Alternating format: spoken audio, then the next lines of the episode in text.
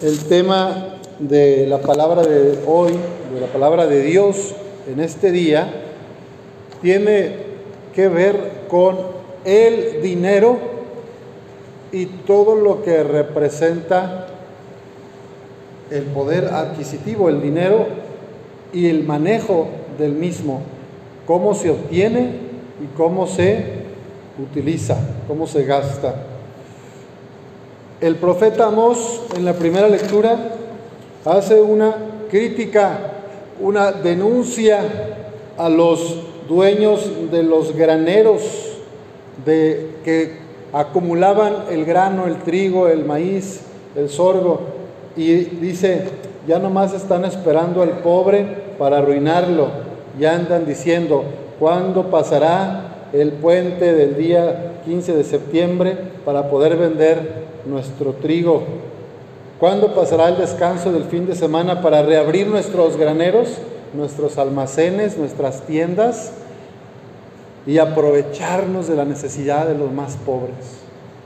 Disminuyen las medidas, aumentan los precios, alteran las balanzas, obligan a los pobres a venderse. Por un par de sandalias los compran y hasta venden el salvado como trigo. El salvado es la cascarita, ¿verdad? Que envuelve a, la semilla del trigo para hacer el maíz.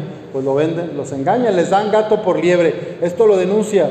Y yo el otro día escuchaba en el radio que en algunos lugares empezaron a identificar que estaba ciertas tortillerías, la harina tenía revuelto, harina de olote con la del maíz, o sea, el, el olote lo, también lo muelen y entonces la tortilla se la dan como si fuera de maíz, de puro grano, y pues no, les están vendiendo olote más barato, entonces por eso, pero pues no les están vendiendo lo justo y lo que necesita el mexicano promedio en su dieta, ¿verdad?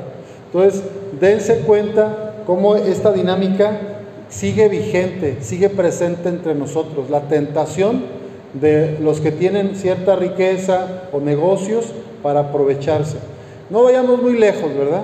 Este, no voy a decir las marcas porque me vayan a denunciar, pero hay una cantidad grande de tiendas, de comercios que venden a crédito y las personas acaban pagando hasta dos o tres veces el valor real del producto de la licuadora, de la secadora, de la motocicleta, del celular, de la televisión, de la cama o el librero que sacan, ¿verdad? O sea, el producto vale 100 pesos y después de un año de estar pagando abonos, acaban pagando 250 o 300 pesos, por decir un ejemplo, ¿no? Entonces, eso es lo que Amos denuncia. Hay unos cuantos que se están aprovechando del empobrecimiento de las mayorías. Y, así está estructurado el sistema.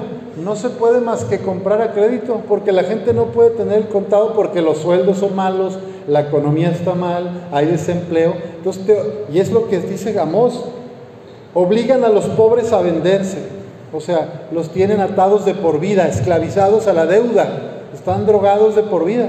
Y así en México y en otros lugares de América Latina, la gente para tener una casita ahí sencillita 30 años, 20, 30, 40 a pagar.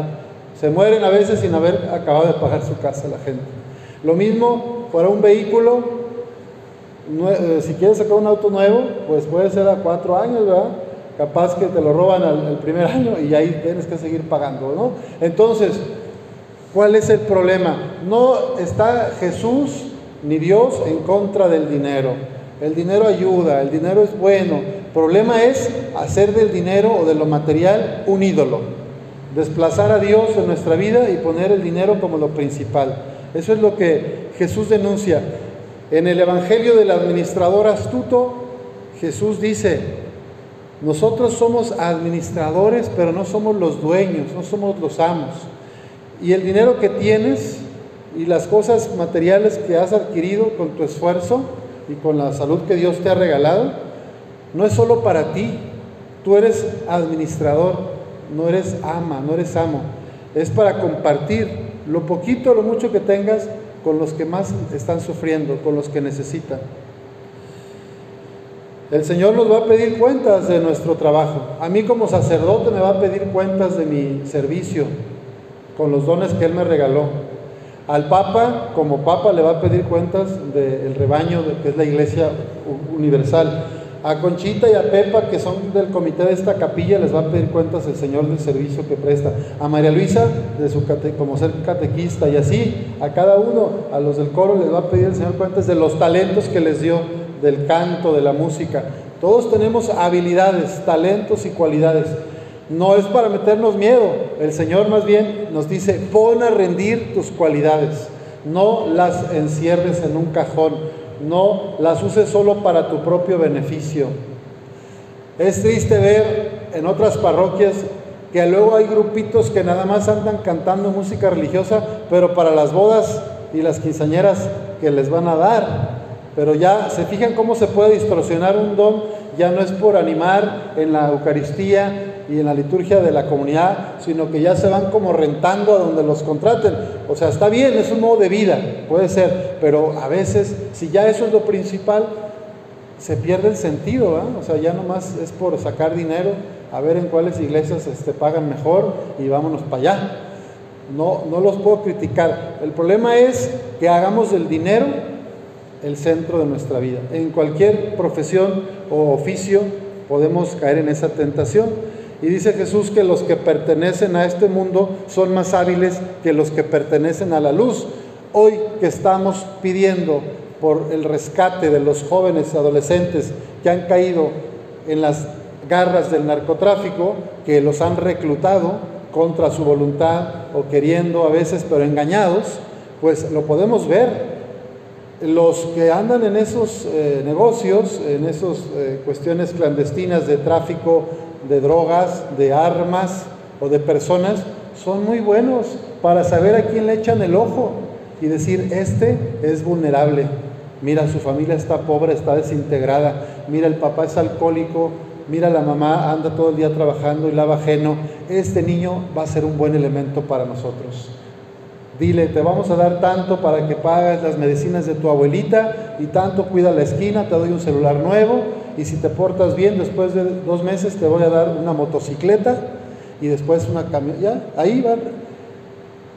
Se cumple esto. Los que pertenecen a este mundo son más hábiles que los que pertenecen a la luz.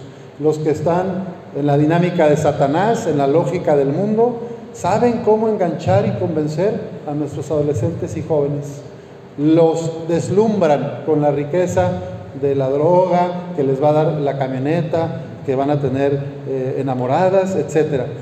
¿Y qué nos dice Jesús a nosotros hoy?